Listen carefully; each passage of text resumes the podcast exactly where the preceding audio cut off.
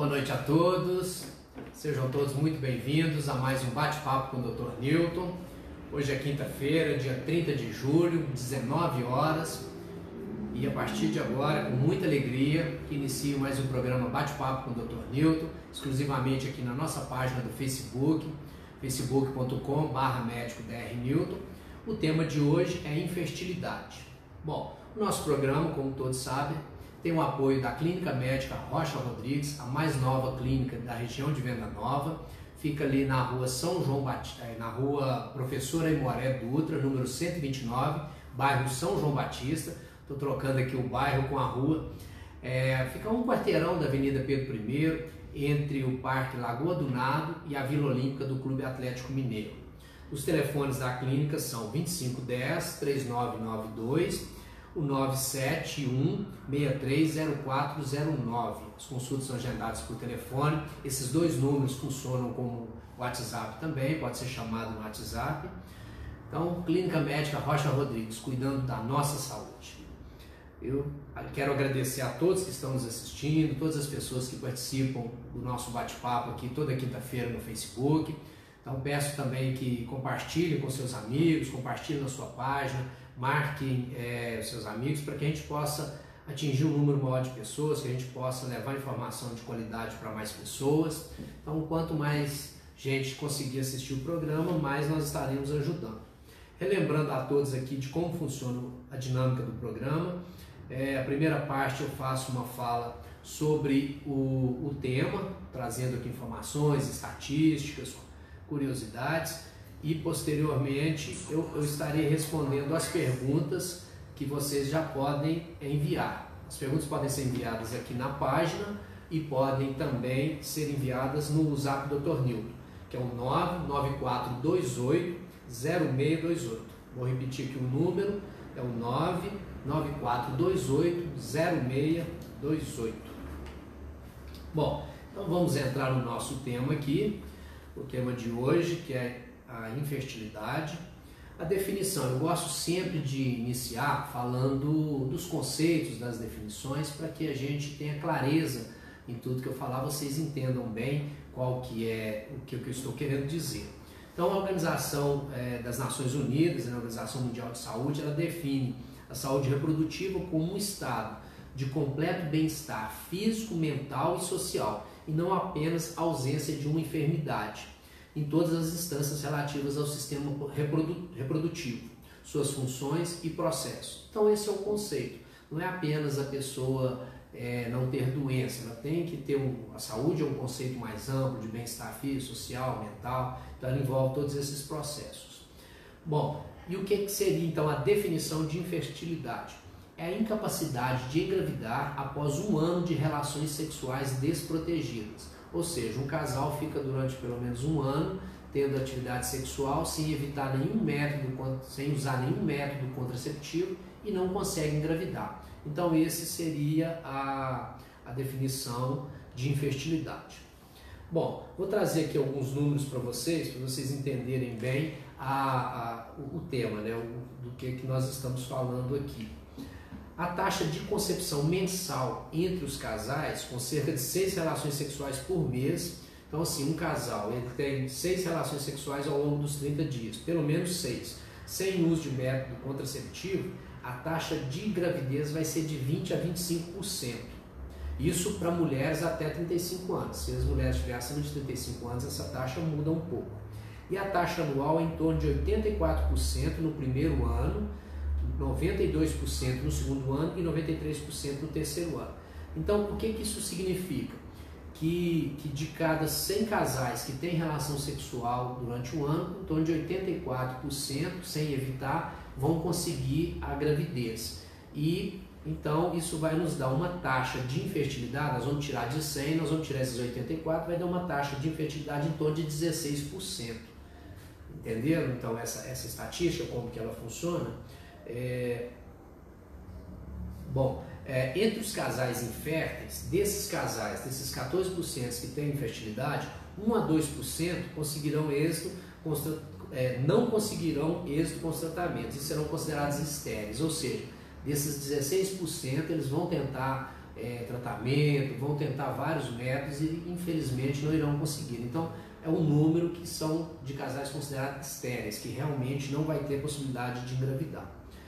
É, e atualmente tem se verificado um aumento no número de casais inférteis. Né? Isso é uma tendência porque é, as pessoas deixam para tentar a, a, a, gravidez numa idade mais avançada, primeiro tenta, principalmente as mulheres, né? Ela vai, elas vão adiando, vão primeiro fazer a formação escolar, vão trabalhar, vão, vão fixar no emprego para depois pensar na concepção. Isso desde a década de 60, de 1960, que as mulheres começaram a adiar a, a, a fertilidade, a gravidez. Né? Fizeram o planejamento e postergaram a gravidez, então essas taxas de infertilidade elas vêm aumentando no mundo como um todo. É, em 40% dos casais inférteis são identificados fatores causais múltiplos em ambos, ambos os parceiros, ou seja, tem o fator feminino e tem o fator masculino de infertilidade. Eu vou estar falando mais à frente sobre o que, que são esses fatores, para vocês entenderem bem. Bom, mas mesmo assim, e aí é uma notícia boa, de 15 a 20% desses casais diagnosticados como inférteis, eles vão engravidar sem, sem fazer tratamento. É comum, às vezes, acontecer, a pessoa faz o tratamento, faz até a fertilização in vitro, a FIV, que nós chamamos, e, e às vezes mesmo fazendo essa fertilização não consegue sucesso na gravidez. Elas desistem, param de fazer tratamento e acabam engravidando espontaneamente. Então isso a gente vê acontecer com uma certa frequência. Então é um número alto, né? 15 a 20%. É... Bom, vou entrar agora nos fatores causais. Quais são esses fatores? É... A idade da mulher é um, é um fator importantíssimo. Então, o primeiro fator causal, o primeiro fator de causa da infertilidade é a idade da mulher. É, a idade ideal para a mulher engravidar é entre 20 e 30 anos. Então, essa é a idade ideal né, para a mulher tentar a sua gravidez. A fertilidade ela começa a ter uma queda gradual a partir de 25 anos, então não é após os 30. Então, ela começa a ter uma queda na capacidade da fertilidade e vai se acentuar a partir dos 35 anos e com um aumento muito grande dessa infertilidade após os 37 anos. Por isso nós dizemos que, que é importante a mulher tentar engravidar antes dos 35, porque com os 35 essa, essa infertilidade aumenta muito e com 37, chegando aos 40, então assim, muito acentuado. É, e, e por que isso acontece? é, devido a uma não renovação do número de folículos primordiais e perda da maioria deles. O que, que é um folículo? O folículo é a origem é, onde vai surgir o óvulo, que é o, que é o gameta feminino. Então, como que é formado o embrião? É formado do óvulo, a mulher ovula, ela libera o óvulo lá na tuba uterina e esse óvulo ele é fecundado por um espermatozoide, que é o gameta masculino, que é produzido pelo homem lá no testículo e é deixado na vagina na hora da relação no sêmen. A mulher, ao contrário do homem que produz milhões e milhões de espermatozoides todos os dias, a mulher ela já nasce com um número de folículos primordiais definidos nos ovários. Somando os dois ovários, ela nasce com em torno de um milhão de folículos ao nascimento.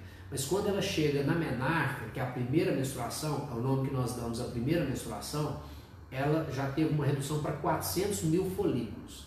Então, somando os dois ovários, ela vai ter 400 mil folículos. Parece muito, né? Vocês vão entender que não é tanto assim. Todo mês, para os ovários, eles recrutam mil folículos. Então, todo mês a mulher gasta mil folículos. Eles são chamados para começar a desenvolver, para se preparar uma, uma ovulação. Então, desses mil folículos, geralmente apenas um vai ovular. Ele vai desenvolver e vai ter ovulação. Às vezes pode acontecer de ovular um em cada ovário, são os casos de gêmeos, né? quando são gêmeos diferentes, com duas placentas, os dizigóticos que nós chamamos. Os espermatozoides, quando a mulher tem relação, eles entram no útero e eles vão se dividem. Né? Uma parte vai para a tuba uterina direita, a outra vai para a tuba esquerda e, e, lá, se tiver óvulo, fecunda. Então, esses folículos são gastos, são gastos todo mês mil folículos. Então, é, se você dividir 400 mil por 12, que são 12 meses por ano, nós vamos ter em torno de 33 anos que a mulher tem capacidade de engravidar. Então, se ela menstruou aí com, com 12 anos, 12 mais 33, vai dar 35 até 45 anos, ou seja, teoricamente é até a idade que a mulher ela ovula. Mas não é só isso. porque a qualidade desses folículos, desses oócitos, que é o que as células têm lá dentro, ela também vai, vai ficando fraca, vai deteriorando com o passar dos anos. Além de reduzir a quantidade, reduz a qualidade desses oócitos, desses folículos. E o interessante é que você pode me perguntar, é, ah, mas eu tomo pílula, eu não ovulo, ah, eu tive grávida nove meses. Então, eu, eu, quando eu tenho mais gravidez, eu preservo os folículos? Não esses folículos, independente se a mulher está tomando pílula, se ela está amamentando, se ela está grávida, eles são gastos. Não se sabe exatamente por que, que isso acontece, mas a avaliação, por várias pesquisas, por vários estudos, mostra que esses folículos eles são gastos mesmo que, que a mulher não, é, não esteja ovulando, que ela esteja usando algum método de evitar. É... Bom, Estima-se que a fertilidade da mulher cai em torno de 11% a cada ano após os 30 anos. Ou seja, então a capacidade dela engravidar, quando ela completa 30 anos, a cada ano você tem 11% menos chance de ter uma gravidez. Então, realmente, essa idade dos 30 anos ela é, uma, ela é uma marca bem, bem, bem crítica mesmo. Nas mulheres acima de 35 anos, ainda podem surgir outras causas de infertilidade, além dos problemas é, fisiológicos, do, do, do envelhecimento do, dos ossos, dessa perda de folículos, ela pode sofrer com problemas como doença inflamatória pélvica, é, as ISTs, que são as infecções sexualmente transmissíveis, endometriose, miomas, doenças endócrinas da tireoide ou hiperprolactinemia, síndrome de ovário policístico, ela pode ter várias doenças que pode ainda contribuir para que ela tenha essa, essa infertilidade acentuada. Bom, é, maior risco de alterações genéticas também, então eu disse que o ósseo vai perdendo a qualidade e ele pode, por fatores externos, né, dependendo se é mulher fumante, se tem algumas outras alterações que eu iria dizer mais à frente, é, podem também ter alterações genéticas e mesmo ela conseguindo a gravidez, o risco de abortamento ele aumenta nessas mulheres que estão com idade mais avançada. Então tem esses problemas que vão surgir. As, as ISTs, antigamente era chamada DST, doenças sexualmente transmissíveis, hoje, hoje o Ministério, a classificação é IST, infecção sexualmente transmissível, que não necessariamente a mulher pode infeccionar, se contaminar e não desenvolver uma doença especificamente, por isso que mudou o nome. É, algumas IST como gonorreia, a própria clamídia, que muitas das vezes é uma bactéria, que às vezes ela dá no máximo uma ardência no, no, no canal urinário, às vezes faz exame de urina não detecta, essa bactéria ela pode entrar pelo útero lá pela vagina, sobe o canal do, do útero e ela pode levar a uma ela pode levar a uma inflamação lá na tuba uterina, né, uma salpingite, e dessa inflamação resultar numa obstrução das trompas, principalmente se for dos dois lados, e aí ela vai ter o fator tubar, que eu vou estar falando mais à frente. Então, a liberação sexual que a pílula trouxe nos anos 60, a mudança no estilo de vida, trouxe muitos casos de infertilidade por isso. Às vezes a pessoa passou a ter múltiplos parceiros, não não, não usava a pílula e não, ah, não preciso usar mais, não vou usar preservativo porque tem a pílula para engravidar e tal. E aí essas doenças elas se proliferaram muito. Depois veio nos anos, é, nos anos 2000, é, nos anos 90, 80, né, 80, 90, surgiu a AIDS, né, HIV. Aí as pessoas voltaram a se cuidar melhor. Então a, sífilis diminuiu o número de casos, as doenças sexualmente transmissíveis, transmissíveis diminuíram e por, pelo medo de se contaminar com a AIDS, que naquele momento era uma doença que matava as pessoas muito rápidas, é, era uma doença, né, era quase que ter uma sentença de morte quando descobria. O tratamento da AIDS foi melhorando, não tem cura ainda, a AIDS não tem cura, mas hoje as pessoas vivem com HIV, com o vírus, são portadoras, transmitem, mas com, tomando os medicamentos elas têm uma qualidade de vida muito boa.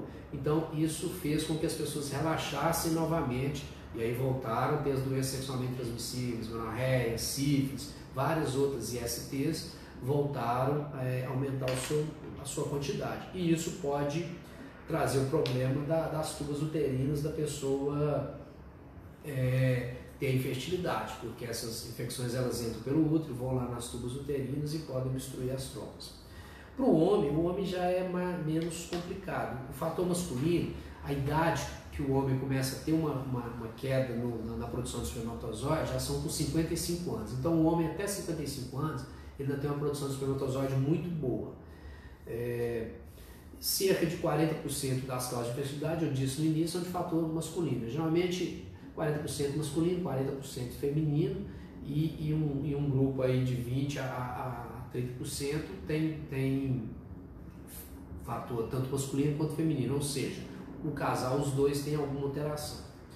Um dado interessante em relação aos homens é que após os 40 anos, é, existe um aumento de risco de algumas doenças genéticas. É, se o homem tem mais de 40 anos, como esquizofrenia da criança é, que foi gerada, né, desse espermatozoide desse homem acima de 40 anos, tem um risco maior de, de criança com esquizofrenia, com síndrome de Cruzon. O que é essa síndrome? Uma alteração do desenvolvimento do esqueleto crânio-facial. A criança tem uma deformidade no rosto, né, na cabeça.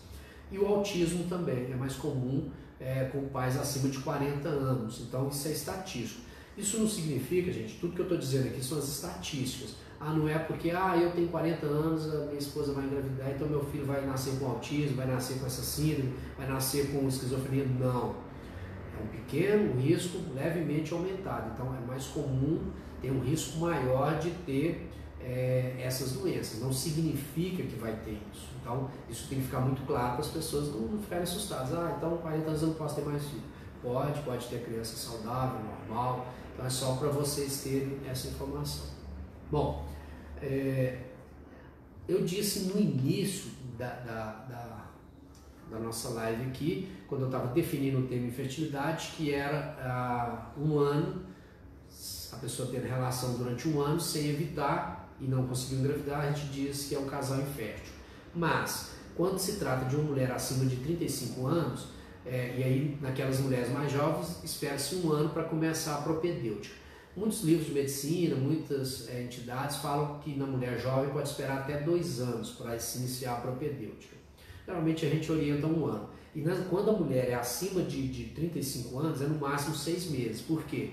Por esses, todos esses fatores, porque a chance da mulher vai diminuindo 11% a cada ano. Então, se a gente deixa, vamos esperar um ano, ela vai ter 11% menos chance daqui a um ano. Então, passou de 35 anos, tentou seis meses, não conseguiu, a orientação é procurar um médico, fazer toda a propedêutica e tentar ver se tem algum fator de infertilidade e fazer o tratamento, ok? Bom, esse é o primeiro, o primeiro fator. O segundo fator de causa de infertilidade tem a ver com os hábitos de vida. Então, os hábitos negativos. Né? Os hábitos saudáveis são sempre importantes. Mas aí aquelas mulheres que têm alguns hábitos de, de, de vida que não são saudáveis, vai aumentar a chance da infertilidade. Bom, vou citar vários deles aqui. Primeiro, a questão do tabagismo. Então, mulher que é fumante, aquele dano que eu falei no ósseo, que ele vai perdendo a qualidade, que é a célula primordial que vai dar o óvulo, está lá no ovário, o cigarro ele, ele prejudica o ósseo, ele pode trazer alterações, pode trazer alterações genéticas, né, desenvolver síndrome, causar aborto. Então, o cigarro é um, é um, é um método ruim, né? é um hábito negativo e pode estar associado à infertilidade. Alguns outros aqui, é, bebida alcoólica, muito café, esses dois não está muito provado, mas tem alguns trabalhos que mostram uma certa associação. Mulheres que, ingerem muito bebida alcoólica ou que tomam muito café também pode ter uma alteração é, na fertilidade. As mulheres que têm vários parceiros sexuais, e aí é muito fácil explicar por quê, por causa das doenças sexualmente transmissíveis, né, das infecções que têm transmissão sexual. Então elas podem ter danos nas trompas, pode alterar o muco cervical, aumenta toxinas no, no endométrio, então dificulta daquele embrião implantar. Então nós temos várias situações que podem ser causadas pelo por isso, né, pelo pelo uso dessas bebidas e dos cigarros. Outras drogas né, recreativas como maconha, cocaína, barbitúricos também interferem, interferem na, na, motilidade do, da, da tubo uterino, interferem na qualidade dos ósseos a hiperproteinemia é uma alteração na glândula hipófise, fica lá no cérebro. Nós iremos fazer um bate-papo aqui específico sobre essa, essa alteração, que ela é até bem mais comum do que as pessoas pensam. É um tumor na glândula hipófise, não é câncer, é um tumor benigno e que produz o hormônio em excesso, a prolactina. A prolactina é o hormônio que estimula a produção do leite. Então ele deveria estar sendo produzido somente naquelas mulheres que estão amamentando. Mas a, a, esse tumor na hipófise, ele, ele ele aumenta a produção dessa prolactina, ele atrapalha a ovulação, então traz uma série de problemas. A obesidade também interfere na fertilidade. É, a síndrome dos ovários policísticos, que está diretamente relacionado com a obesidade, porque aí a obesidade ela tem alterações da, do funcionamento da insulina. Então, leva uma, uma, uma certa dificuldade, uma intolerância à glicose. Então, a insulina não funciona tão bem, o tecido gorduroso não, não absorve essa, essa glicose e aí o pâncreas acaba produzindo mais insulina. A insulina aumentada aumenta a produção de hormônio masculino, que vai dificultar o processo de ovulação. Então, obesidade também é fator de infertilidade. É, alguns medicamentos que às vezes a, mulher toma, anti-inflamatórios, corticoides, antidepressivos, então são alguns medicamentos que interferem na fertilidade, quimioterapia, porque a quimioterapia ela mata células que multiplicam, é, é o objetivo da quimioterapia, né, no, tratamento de câncer, matando aquelas células que estão multiplicando muito, então ela interfere no ovário também, que os ovos são células que estão preparadas para se multiplicar, é, então interfere. E, e, tem algumas ocupações, no caso das ocupações é mais para os homens, né? leva mais a um fator masculino. É, homens, por exemplo, que trabalham em altas temperaturas, essas siderúrgicas, aqueles alto fornos, que a temperatura ali é 80, 100 graus, homens que ficam ali dando manutenção, trabalham perto de caldeira, padeiro que fica perto do forno ali, às vezes naquele ambiente fica os fornos que vai assar os pães é muito quente aquele ambiente, então isso prejudica a produção de espermatozoides. Motoristas de ônibus, de caminhão, de táxi, Uber, então o motorista fica o dia todo sentado, aquela parte ali fica muito quente, o testículo, se você observar, ele tem um movimento, ele sobe e desce. Quando está um período muito frio, o que, que acontece com o testículo? O, escroto, né, que é o, onde fica os testículos ali, ele enruga todo, ele puxa os testículos para perto do corpo, para aquecer. Quando está no calor, aí o testículo fica solto, fica lá para baixo. Então, existe esse, esse controle de temperatura. Quando você trabalha sentado, o motorista, por exemplo, está ali o dia todo dentro do carro, não permite muito esse movimento do testículo. Então, isso leva a uma baixa de, de espermatozoides. Pode levar um fator masculino, dificuldade para engravidar.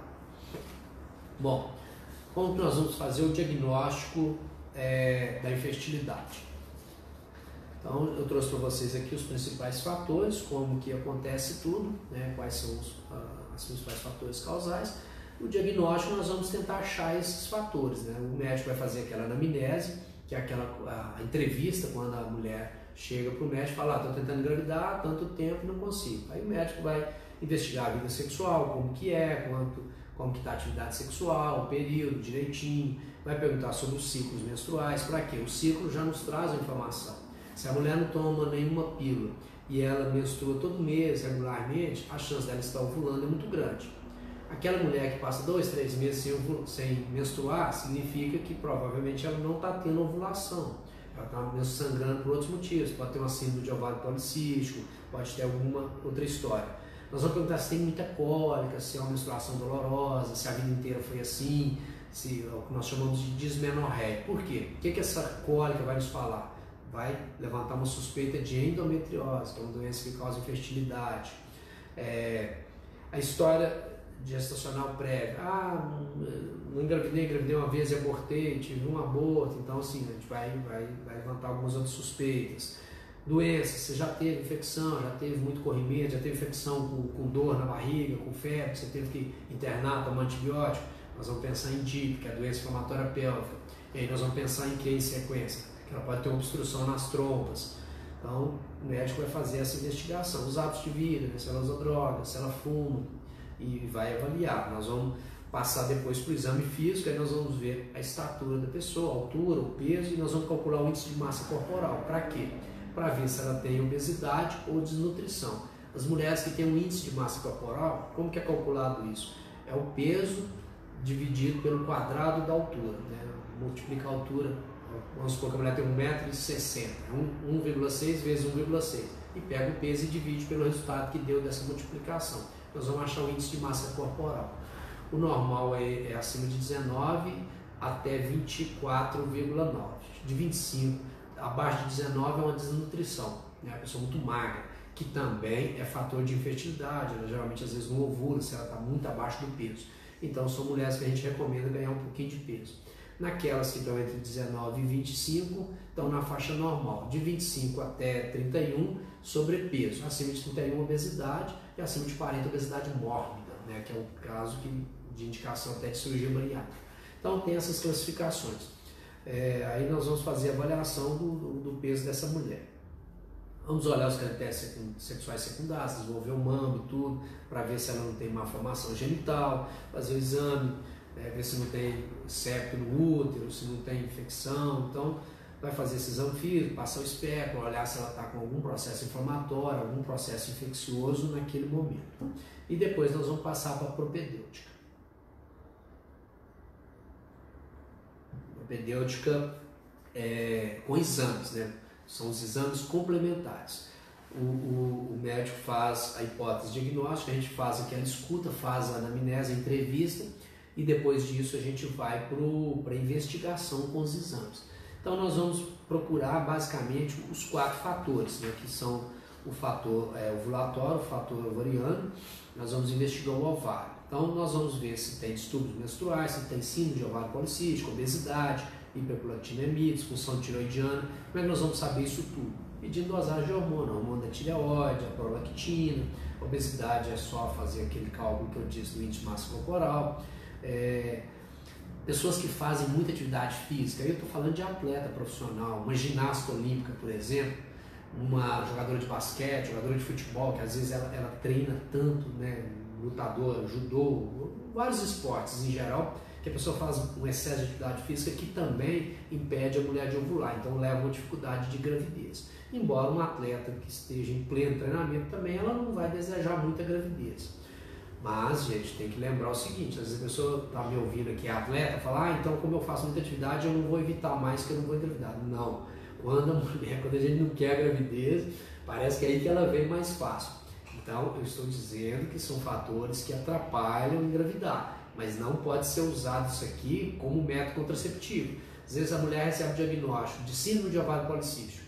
Fala, você vai ter dificuldade de engravidar. Aí ela, ah, então, não vou tomar pílula, não vou fazer nada e aí vem uma gravidez não planejada, não desejada. Então, não pode, tem que fazer as coisas direitinho para ter um resultado correto. Nós dosamos os hormônios, ultrassom importantíssimo para ver várias coisas. Ultrassom nós vamos ver se tem alguma má formação no útero, se tem algum, alguma é, é, septo, útero bicorno. Então nós vamos investigar isso no, no, no, através do ultrassom e vamos fazer rastreamento de ovulação para ver se a mulher tem ovulação, se ela está ovulando normalmente.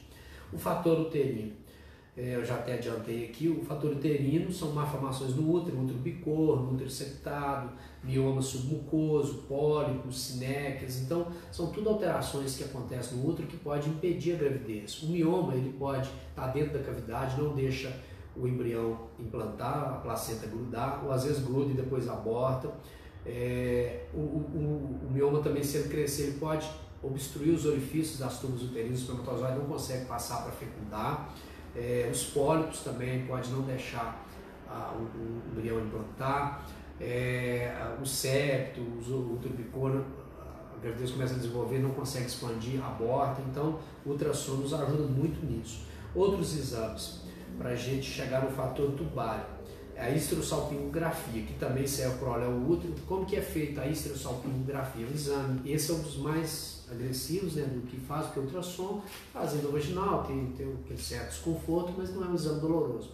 A histerosalpingografia já é um pouquinho mais chata, que a mulher tem que ficar naquela posição ginecológica, passa o espéculo, e aí é injetado um líquido, um contraste, no útero e vai se fazendo radiografias, né?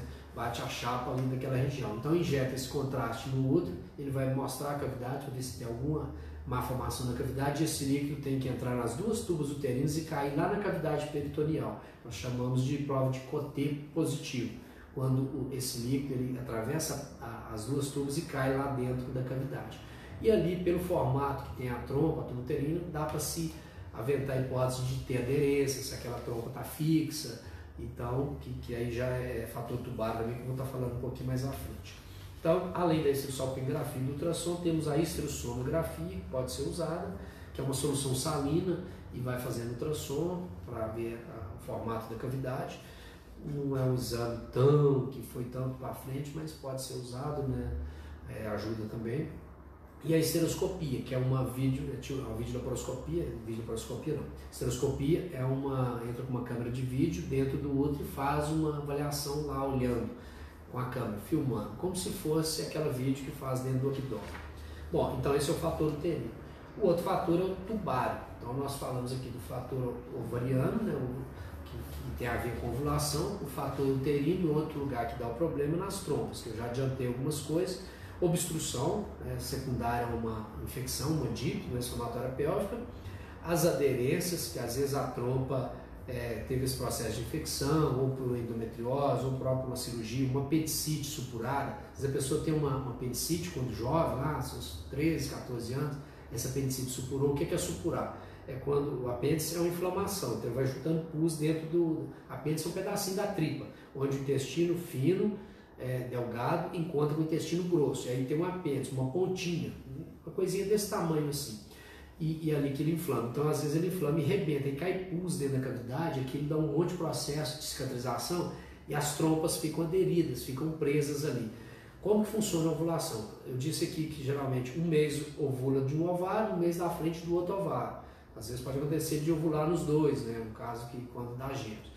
Aí a tubuterina ela vem e fica ali do lado do ovário, igual uma luva, esperando aquele óvulo sair para pegar o óvulo para levar lá para a trompa para ter a gravidez. Se essas trompas elas estão aderidas, elas não vão ter capacidade de chegar lá no ovário. Então, às vezes a mulher ovula todo mês, mas a trompa está aderida lá no intestino, está aderida em outros órgãos e não consegue chegar até o ovário para captar aquele óvulo.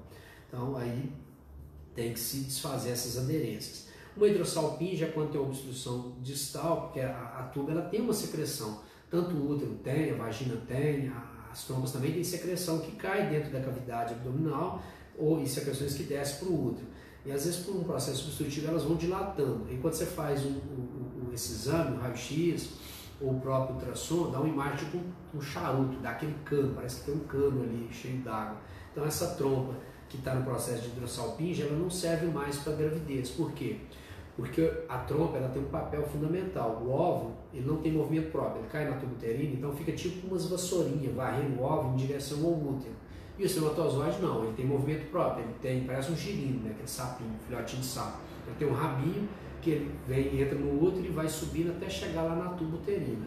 Então, a hora que ele chega lá, que ele fecunda o óvulo, forma um ovo. Né, um ovo literalmente, redondinho, e ele precisa dessa tuba, essas vassourinhas, varrer esse ovo esse embrião até ele chegar lá no útero para formar a placenta, para ele dividir, multiplicando as células e ter capacidade de grudar no útero. Essa trompa dilatada não tem essa capacidade, então ela vira um fator de, de infertilidade.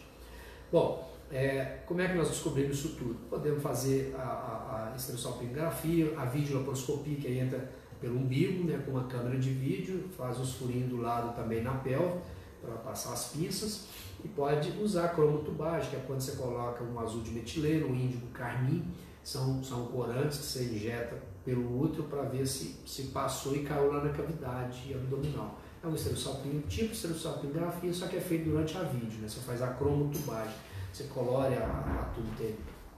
Bom, então, já falei três fatores, né? Um, dois, três, agora tem outro fator, fator peritoneal. Isso tudo, gente, fatores da mulher que estou falando até agora, não estou falando de fator masculino.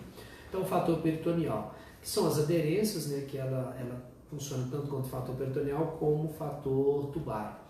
É, a endometriose, é, então a videolaparoscopia é o método que vai, que vai é, fazer esse diagnóstico. O fator masculino, geralmente o, homem é muito fácil, né? o homem tem que fazer apenas um exame geralmente para definir, ele faz o espermograma, então ele faz esse exame vai ver se tem alguma alteração.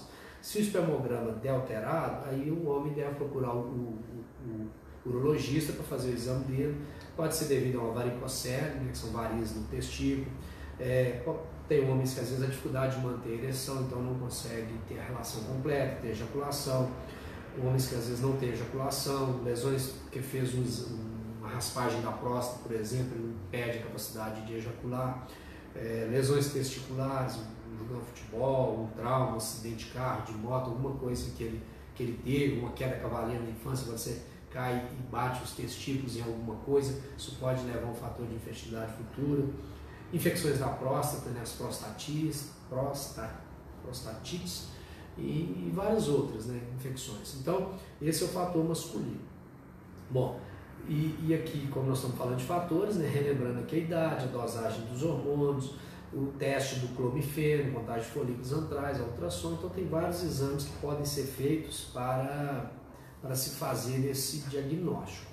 Então eu, eu disse aqui primeiro como que era a doença, os fatores e como que a gente faz o diagnóstico.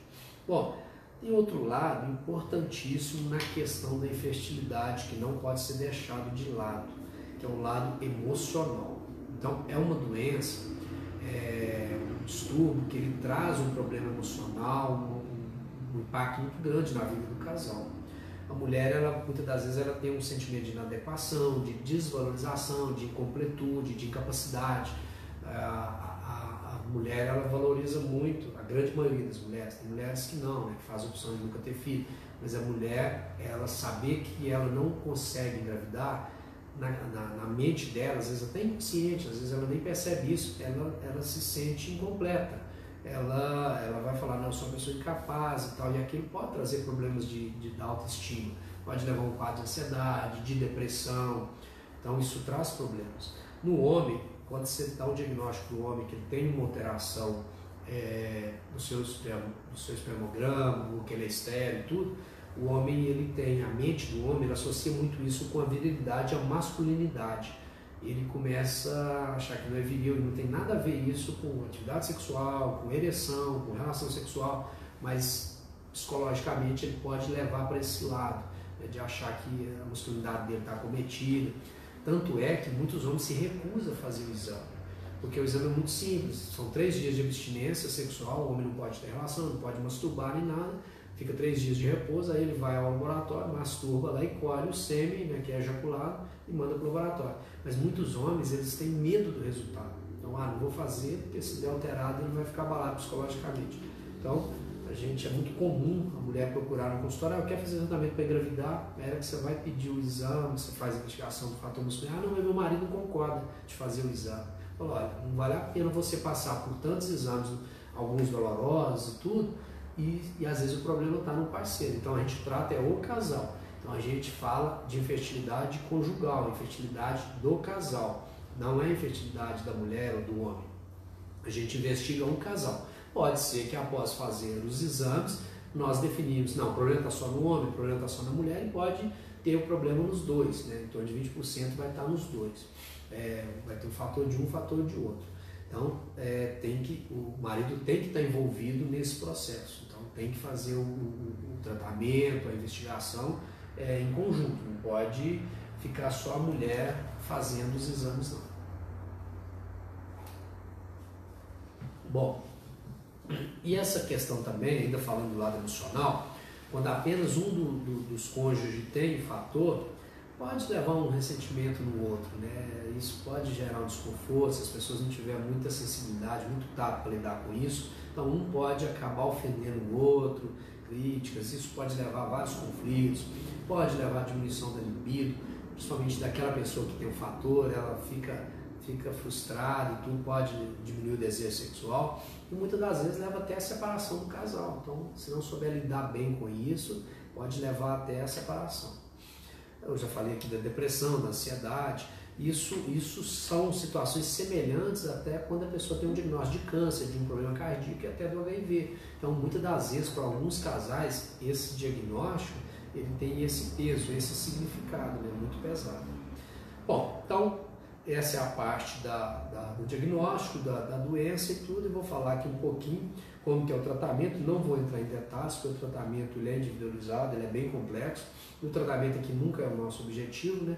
o nosso objetivo aqui é alertar as pessoas, mostrar como são as doenças, como elas dão sinais e sintomas para orientar as pessoas a procurar um profissional, e aí depois de avaliado cada caso é que vai vir o tratamento.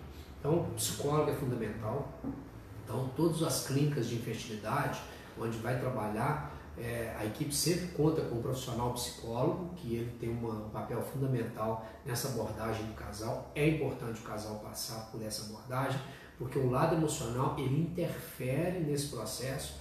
Vocês lembram que eu disse lá no início, né, que de 15 a 20% dos casais que ficam tentando fazer tratamento para engravidar, tratamento de infertilidade, quando desistem, deixam de lado, acaba engravidando espontaneamente. Eu tenho N relatos aqui é, para dizer de pacientes, é, eu tive já vários, três ou quatro casos de pessoas que desistiram do tratamento, que tentaram por vários anos, adotaram uma criança e quando levaram a criança para casa, um, dois meses depois, a mulher engravidou. Então isso é comum de acontecer, é comum da pessoa fazer o tratamento da infertilidade e depois por algum descuido relaxar e vir uma outra gravidez logo em seguida após a primeira porque ela não se preveniu e descuidou e aquela causa de infertilidade sumiu. Não é que sumiu, mas estava relaxado, não tinha aspecto emocional é, interferindo e a pessoa acabou engravidando novamente. Então, tem muitos exemplos disso. É, tratamento vai, a, a propedêutica básica inicial ela pode ser feita no consultório de qualquer ginecologista, nessa essa parte básica, até definir alguns casos, quando é um, um simples fator, uma síndrome de ovário policístico, um fator de ovulatório, pode-se tratar isso em consultório ginecológico, a indução da ovulação com, com, com vários medicamentos, o principal deles é o citrato de clomifeno, é, tem vários nomes aí, clomid, fetinol, então tem, tem, tem muitos nomes é, comerciais, então são remédios que são usados com orientação médica, uma pessoa não pode, não pode comprar por conta própria tomar, porque também tem efeito colateral, precisa ser acompanhado. É, então isso pode ser feito. Passando da parte desse aí da, da, da, da alteração ovulatória, basicamente o restante vai precisar de clínicas especializadas. Fator masculino, às vezes precisa do homem fazer uma correção de varicocele, é algum outro problema lá, então ele vai ter que ir por urologista. Se é uma aderência tubar, aí já vai ter que passar por uma cirurgia de vídeo. Se é endometriose, tem que fazer um tratamento. É, e por aí vai. Né? Às vezes tem uma malformação no útero, tem um mioma, tem que fazer cirurgia. Então já começa a precisar de uma clínica mais especializada. Se é uma baixa de espermatozoide do homem, pode-se tentar inseminação artificial. O que é inseminação? O homem colhe o sêmen no, no laboratório, é feita uma preparação desses sêmen, selecionados os melhores espermatozoides, e ao invés dele ter a relação e deixar o sêmen lá na vagina, vai se colocar esse sêmen lá dentro do útero. Então, para quê? Para facilitar a vida do espermatozoide. O espermatozoide vai ter só que ter, entrar na trompa e fecundar o óvulo.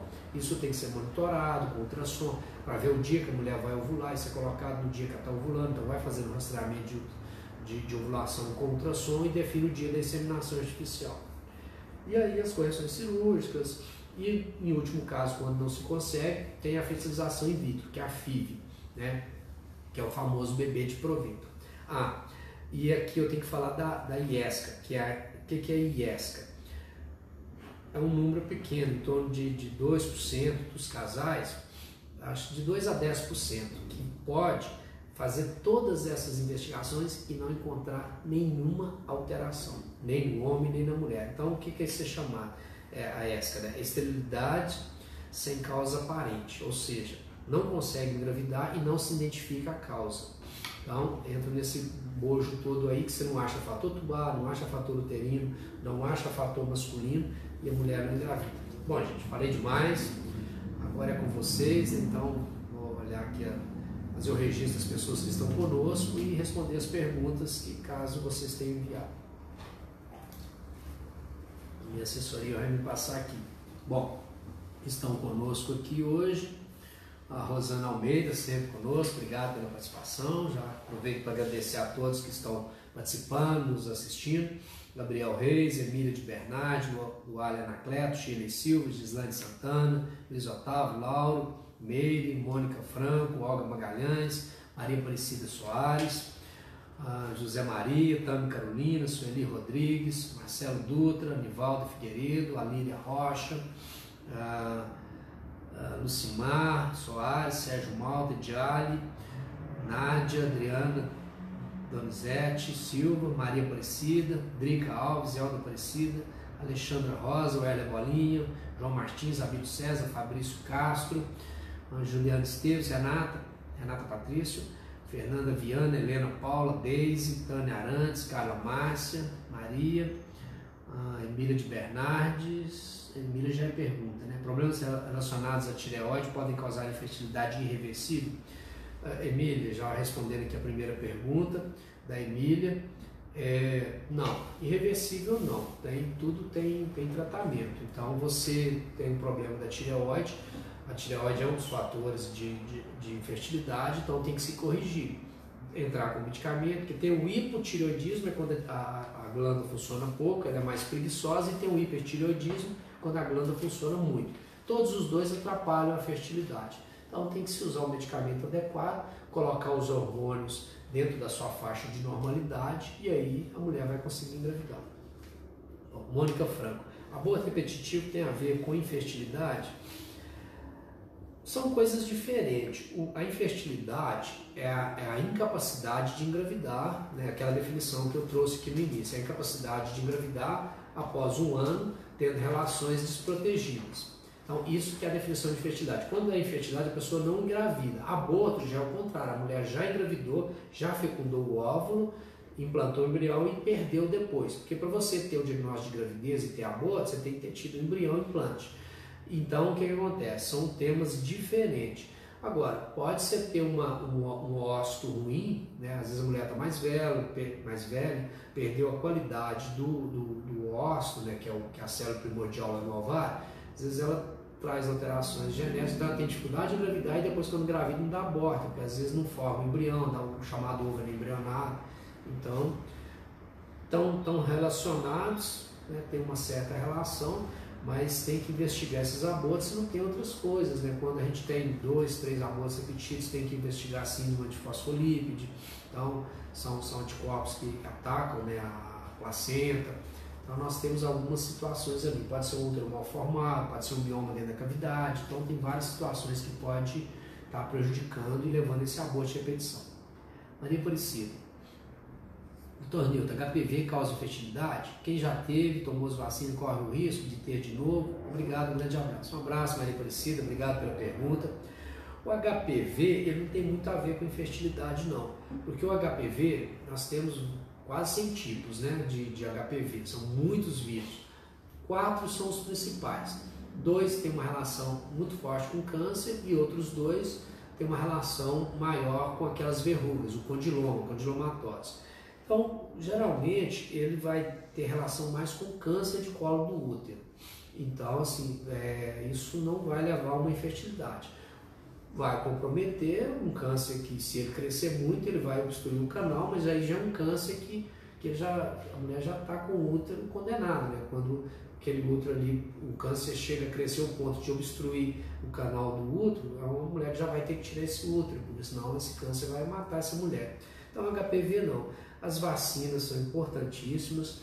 Existe um projeto da Organização Mundial de Saúde de, de livrar o mundo, né, as mulheres, do câncer de colo de útero. A partir momento que conseguir vacinar todas as mulheres e os homens, né, os homens também tomam vacina, os meninos, né, então nós vamos chegar a gerações futuras que câncer de colo do útero vai ser uma coisa extremamente rara e tomara que a gente consiga realmente extinguir o câncer de colo do útero. Então, esse é o objetivo da Organização Mundial de Saúde, acabar com o câncer de colo do útero.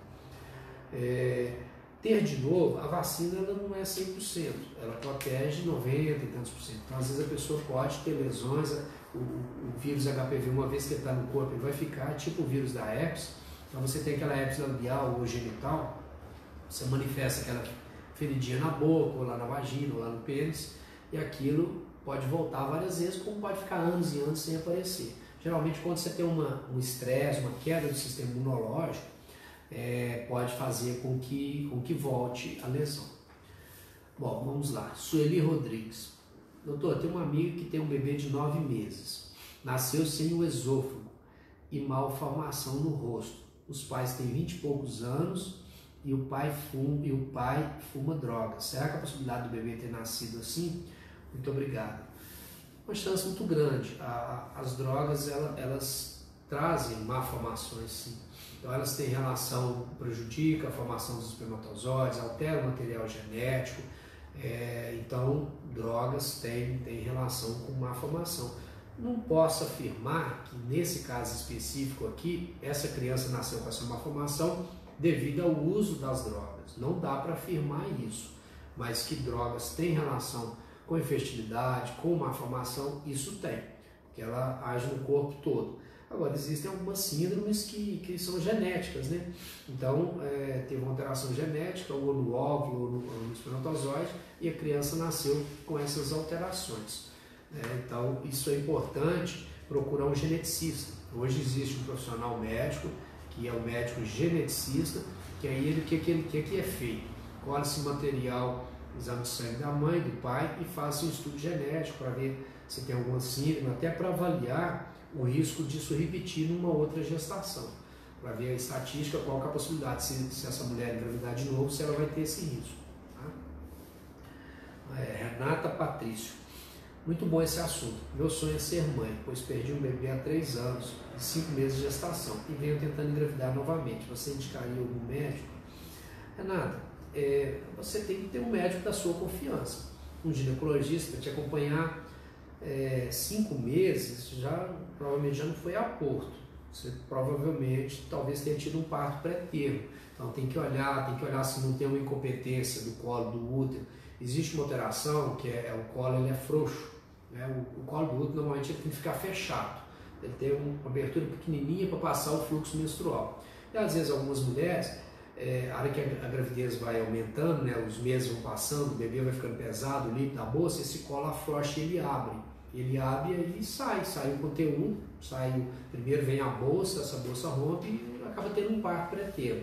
É o parto prematuro, né? o nome antigo, o nome correto é o parto pré-termo, é quando acontece antes de 36 semanas. Então teria que ver isso direitinho, a sua história, esse colo uterino, quem tem essa história dessa perda, ele tem que ser medido em todos os exames de ultrassom e ver se ele não está abrindo antes da hora. Na consulta ginecológica, o médico faz o toque para ver se o colo está fechado, então é importante fazer o, o toque vaginal para ver se, se você não está tendo, se, quando engravidar. Né?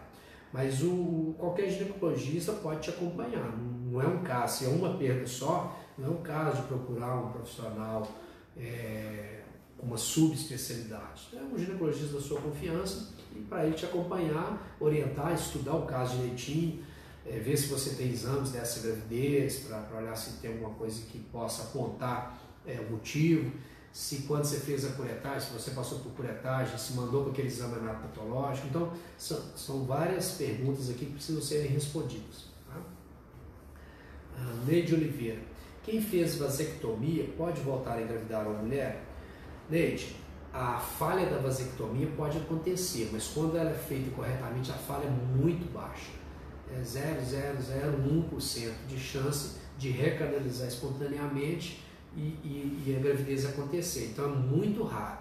Cirurgia para reverter vasectomia depende da técnica. Às vezes consegue fazer e muitas das vezes não se consegue. Hoje, as clínicas de infertilidade, o que, que elas têm feito? Tanto nos casos da mulher que fez ligadura, quanto do homem da vasectomia, é, é preferível a opção de fazer a fertilização in vitro. Pode ser a vasectomia revertendo, não tem risco para o homem. A ligadura de tubo uterino, ela tem um risco, qual que é? Você pode fazer com microcirurgia e emendar a tubo uterina novamente. Inclusive, a natureza faz isso espontaneamente. De cada 100 mulheres que fazem ligadura, duas engravidam espontaneamente. É a taxa de falha. Ela falha mais do que o DIU do que a injeção. Então, a ligadura, ao contrário do que as pessoas pensam, ela não é um método tão seguro. É, mas quando é feito por cirurgia, corre o risco de formar ali uma, uma, uma fibrose. E você lembra que eu disse no início aqui na, na apresentação que as tubas uterinas têm, têm um, tipo umas vassourinhas que varrem o óvulo e depois varrem o, o, o ovo, né? depois do óvulo fecundado vai varrer em direção ao útero. Quando você faz emenda a tuba, ali fica um espaço que não vai ter essas vassourinhas para varrer esse óvulo. E aí esse óvulo pode implantar ali, formar a placenta e grudar na, tru, na, na trompa, naquele lugar que fez a cirurgia, que é a chamada gravidez ectópica, gravidez nas trompas. Então você emendar as trompas, além de muitas das vezes não dar certo, quando dá certo pode ter uma gravidez ectópica. Então muitas clínicas preferem já partir para o bebê de proveta, que, que vai resolver mais rápido e não tem esses riscos. Uh, Juliana Esteves. Quem teve pólipo pode engravidar? Perfeitamente. O pólipo é uma, uma glândulazinha, uma carnezinha lá no, no endométrio, né, dentro da cavidade uterina, que ela vai crescendo, crescendo, você foi lá, tirou, o endométrio continua normal, não interfere em nada para o futuro. Então, pode engravidar perfeitamente. É, Cleide, Cleide Graciane. Doutor, é recomendado tomar ácido fólico às gestantes? Sim, Cleide, o ácido fólico ele tem uma importância muito grande na formação do, do, do cérebro, do, do, sistema nervoso, né, da medula e no fechamento da coluna. A coluna é aberta, ela vai fechando no início da, da, da, da, da formação, nas primeiras oito semanas do, do, na embriogênese, na formação do embrião. Então, geralmente a gente recomenda iniciar o ácido fólico um, dois meses antes da gravidez e, e também manter nos primeiros 60 dias com a dosagem de 5 miligramas. Então, a gente começa antes, mantém de 5 miligramas é, durante o início da gravidez, depois passa com um complexo vitamínico, porque aí 2 miligramas já, já é o suficiente. Tá? Hum, bom, é, bom, Flávio Emiliano, que está nos acompanhando lá de Juiz de Fora, mandar um abraço aí para o Flávio, obrigado aí pela, por estar conosco, por estar assistindo o programa. Um grande abraço aí, um abraço a todos de Juiz de Fora que estão conosco, nós temos várias pessoas de lá que participam, uma bela cidade. Muito obrigado a todos aí de Juiz de Fora.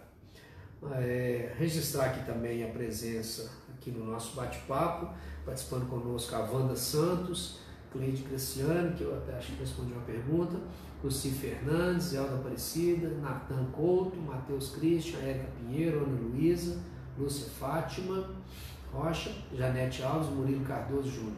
Obrigado a todos que, que, que, estão nos acompanhando. Bom, nós já estamos caminhando aqui para o encerramento. É, mandar um abraço para o Edivaldo, que é, é, aniversário dele hoje, né? Da, Edivaldo que tra, trabalha com, com vendas, comerciante. Obrigado aí pela, pela participação também conosco no programa. Sempre que dá, sei que você participa também. Te parabenizar, te desejar muita saúde, muita paz, que Deus te abençoe, você e sua família, e que tenha muitos anos de vida. Bom, gente, então estamos chegando ao final do, do nosso bate-papo, né? já são quase oito horas aqui, já estamos encerrando. Não temos mais perguntas e caso chegue alguma pergunta agora de última hora, posteriormente eu respondo ou no zap do Tornildo ou na, diretamente na página também, quem mandar. Então quero agradecer cada um de vocês pela participação, pedir que nos ajude a divulgar o programa, que, que marque seus amigos, que compartilhe nas suas páginas, para que a gente possa levar informação é, e qualidade de vida para todos. Lembrando que esse vídeo ele fica gravado aqui na página no facebook.com.br médico e também ele fica lá no nosso canal do YouTube. É, no YouTube você entra, pesquisa DR Newton que você vai encontrar o, o, o canal. No canal, além das lives feitas aqui no, no, no, Facebook, também ficam os vídeos das lives que são feitas no, no bate-papo com o Dr. Newton, agora no Instagram. Toda segunda-feira nós estamos no Instagram com, com uma, um assunto inédito. Eu tenho feito é, no Instagram desde o início do mês, né? nós começamos 3 de julho, se não me engano, a primeira live é, sempre trazendo um convidado, então eu divido o bate-papo com, com um profissional de uma determinada área. Nós estamos trazendo informações importantes nesse momento da pandemia do coronavírus, é, discutindo não só na área da saúde, mas discutindo outros temas importantes para as pessoas que no final é saúde. Porque quando a gente fala de atividade física, quando a gente fala de alimentação, quando a gente fala de, do, do, do, do psicológico, quando a gente fala de processo de trabalho, quando a gente traz as orientações, tudo isso é importante para se ter saúde. Né? Para a gente ter saúde, nós precisamos ter trabalho, nós precisamos ter, ter lazer, nós precisamos ter atividade física, alimentar, ter moradia, então ter, ter amizades, ter parceiros. Então a gente precisa de, de vários motivos para nos completar enquanto ser humano. Então nós não, não vivemos numa ilha, nós não vivemos sozinhos. Então, e vários setores da vida precisam estar preenchidos para que a gente possa realmente desenvolver um processo de saúde. Né? Então a saúde nossa é bem complexa. E aí o bate-papo com o doutor Nildo na segunda-feira ele vai mesclando. Às vezes vem um tema específico da saúde, ou vem uma outra área. Nós já falamos de emprego, já falamos de saúde mental, já falamos de alimentação, atividade física e vem vários outros temas por aí. Eu sempre divulgo em todos os canais aqui nossos, né? Então te convido a inscrever no meu canal do YouTube. Então você entra lá no YouTube, DR Newton é, inscreva, vai faça a sua inscrição, aparece lá, inscreva-se, você faz a inscrição e vem um sininho do lado que você aciona esse sininho. Acionando o sininho vai aparecer algumas opções, eu te sugiro marcar a opção todas, porque sempre que a gente postar um novo vídeo, você será notificado, você vai receber uma mensagem falando, ó, tem um vídeo novo. E eu estou preparando vários vídeos com dicas de saúde, vídeos curtinhos, né, que trazem orientação rápida ali sobre um determinado tema. Então vira uma biblioteca. Você tem uma dúvida, pode ir lá consultar. a live é mais extensa, né? então às vezes tem uma duração maior. Então vou colocar vídeos mais curtos, se você tem uma dúvida, muitas das vezes você acessando lá o vídeo vai resolver sua dúvida e você vai tomar a decisão se precisa ou não procurar o médico, se é um caso mais sério ou não. Então esse é o nosso objetivo aqui com o bate-papo. Então agradeço mais uma vez a cada um de vocês pela participação. Desejo uma excelente noite de quinta-feira para todos um ótimo final de semana. Convido vocês a, a, a me seguirem também no Instagram. O Instagram é dr.newton, lá tem um ponto, dr.newton, e, e acompanhar a live de segunda-feira. E conto com a participação de todos vocês aqui na próxima quinta-feira, às 19 horas, em mais um bate-papo com o Dr. Newton. Um abraço e até lá. Tem que desligar aqui agora. Minha assessoria aqui.